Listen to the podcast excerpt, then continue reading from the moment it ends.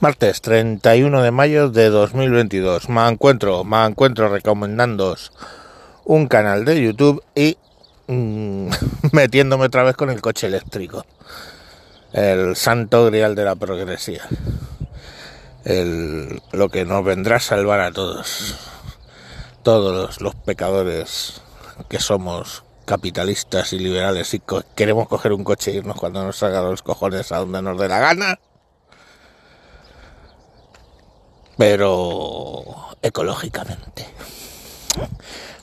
ecológicamente. Bueno, va, que eso no es lo que quería contaros. Hay un periodista que se llama, bueno, que era del mundo del motor, yo sigo siendo, Fernando Calero, tiene un canal montado que se llama CarWow, C-A-R W es, se llama también así el canal, carwow.es que bueno, es Cargo es un comparador de, de coches de precios que, que, ha montado, pero bueno, ese no es el objeto de, Bueno, supongo que eso es con lo que gana dinero, pero el objeto del canal es hablar de coches, etcétera.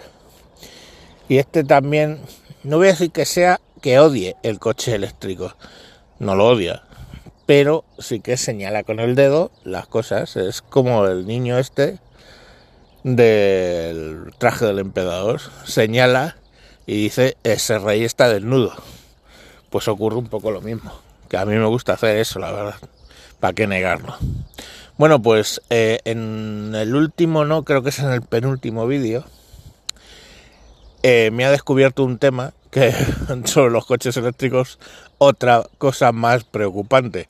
Si hace un par de capítulos os hablaba, os daba la imagen de yo tirando una manguera por la ventana para cargar el coche, que por cierto luego alguien dijo que eso, pues quién fue, el caminero Geek creo que pasaba corriendo por las calles y tenía al llegar a un punto que tener cuidado porque había un vecino que hacía eso, sacar un cable por la ventana para cargar el coche eléctrico. Pues si os hacía esa imagen, y bueno, aparte la reflexión de dónde iba a salir la electricidad, etcétera, eh, este hombre lo que nos cuenta es en el tema de los siniestros. Pues un Smart eléctrico pequeñito, un coche pequeñito, donde tiene un golpe, el típico golpe de mm, no me he dado cuenta y mm, rompes un faro, lo que es un faro, ¿vale? Y un trapecio de la rueda delantera izquierda. Y lógicamente pues claro, eh, varias piezas de plástico de, del parachoques, etcétera, bueno, pues un golpe que, oye, pues, pues, pues sí, le hacen una eh, peritaje y le dicen que le dan siniestro total con un facturón de veintitantos mil euros. O sea, dice, la reparación cuesta veintitantos mil euros, entonces directamente siniestro total. Vale, parece ser que el tipo coge el dinero, etcétera, pero lleva el coche a un taller donde, eh, bueno, pues es colegui del Fernando Calero Este, de reparación de vehículos eléctricos, y se ponen a hacer la valoración. La valoración básicamente de sustituir algunas, que no todas eran necesarias, las piezas del, del parachoque delantero, el trapecio de la rueda afectada, el faro y reponer obviamente todos los airbags porque saltaron, pues era 8.000 euros. De 20.000, 8.000 euros. Yo creía que cuando te daban siniestro total el coche, automáticamente lo daban de baja. Parece ser que no. Entonces, mm, claro, el tipo ha salido ganando mucho dinero porque le han dado, la aseguradora le habrá dado pues el precio el que tuviera el coche, que tenía en realidad un año, con lo cual pues se ha dado casi íntegro el precio del coche y aparte tiene el coche reparado por 8.000 euros, pues que yo que sé, si al tipo le han dado, pongamos 30.000, pues de esos 30.000, 8 se los ha dado al, al, del garaje, él ha reparado el coche y ahora tiene 30.000 menos 8, 22.000 euros, ¿no? más un coche. O sea que el tío, claro, decía al final del vídeo, bueno, se pagará una mariscada y de joder y menuda mariscada que tiene que pagarse. Claro, lógico. Y diréis, pero todo esto, ¿por qué por un simple trapecio y, y cuatro cosillas más dan siniestro total? Pues fácil, porque directamente ahora mismo los coches eléctricos, mmm, las compañías asumen que se ha dañado, sin mirarlo siquiera, que se ha dañado todo el tema de alta potencia de electricidad y eh, la batería, vamos, y entonces directamente pues lo dan por, por siniestro. Eso la propia casa, o sea, la propia casa que vende, que les ha vendido las piezas para arreglarlo, directamente pues te dicen que, que no, que no se puede arreglar. Bueno, dices, joder, pues menuda, menudo negocio, ¿no? Para aseguradoras y para todos.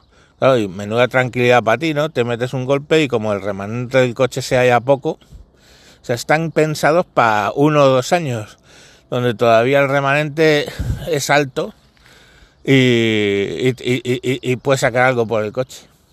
Pero lo más preocupante de todo eso es cuando se ponen a hablar de las averías de la batería.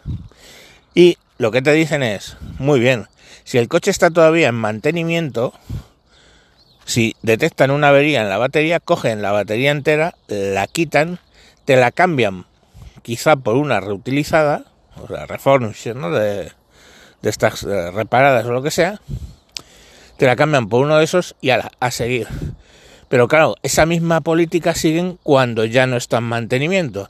Y entonces te llega una hostia, te das en cuenta que el coste de un coche de estos, eh, entre un cuarto y un tercio es el precio de la batería a veces más. Entonces directamente te dicen, sí, sí, pues el coste de la reparación de la batería son tropocientos mil. Cuando en realidad, y el tío este, el mecánico lo contaba, dice, en realidad lo único que está fallando es una celda. Yo pido la celda, la cambio, te vuelvo a montar la batería y tienes el coche funcionando. Entonces, eh, hemos llegado ya al concepto, decía este hombre, al concepto de el coche de usar y tirar. Poco menos, el coche Kleenex. Que se coge, se usa, no se repara, pum, a tirar. Y otro nuevo, en cuanto da un problema. Y yo digo, joder, qué ecológico todo, ¿no? O sea, qué ecológico todo. O sea, y estamos hablando del propio fabricante.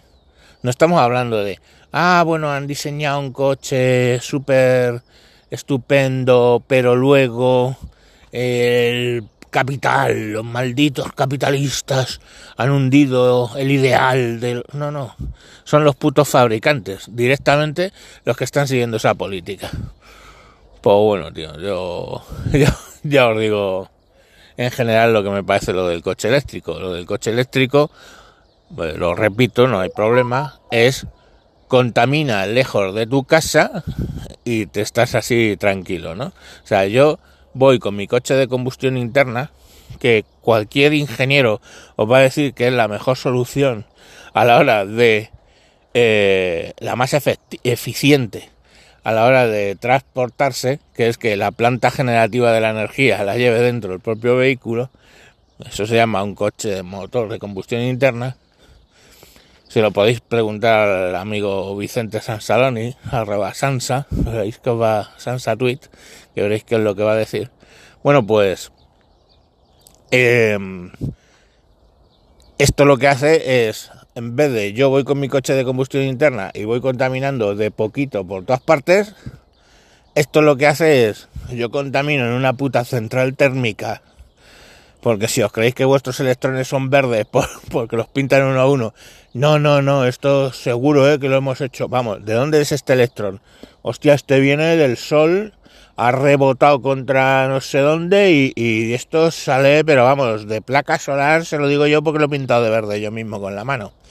Bueno, pues al final es, contaminas en a tomar por culo y luego dices, ay, qué verde soy, qué verde era mi valle. En fin, pues nada, que viene, que y, lo, y, y, por del precio ya he hablado, que yo llevo comprándome coches que cuestan eh, alrededor de 12.000 euros desde hace 4 o 5 coches.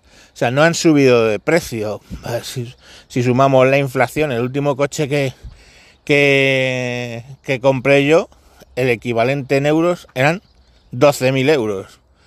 Cuando lo pagué en pesetas, me refiero, el último coche que pagué en pesetas, un Chrysler Neon, me costó 12.000.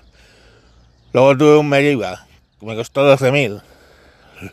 Luego tuve, eh, bueno, tuve dentro de un Wrangler, pero era de segunda mano, no cuenta. Y, y, ahora tengo el Juke, me costó 12.000. O sea, siempre acabo pagando lo mismo por los coches, lógicamente con la inflación. Pero, pero un utilitario como el mío, que cueste 12.000, ahora si es eléctrico, cuesta entre dos y tres veces más.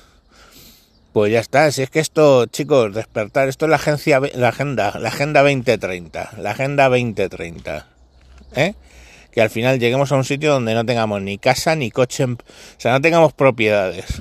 Hemos llegado al comunismo a través un poco indirecto, pero ahí está, Agenda 2030, ni que la casa sea tuya, ni que el coche sea tuyo, ni que tu puta vida sea tuya, ni que tus opiniones sean tuyas, ni que nada sea tuyo. No tener nada tuyo. Esa es la Agenda 2030.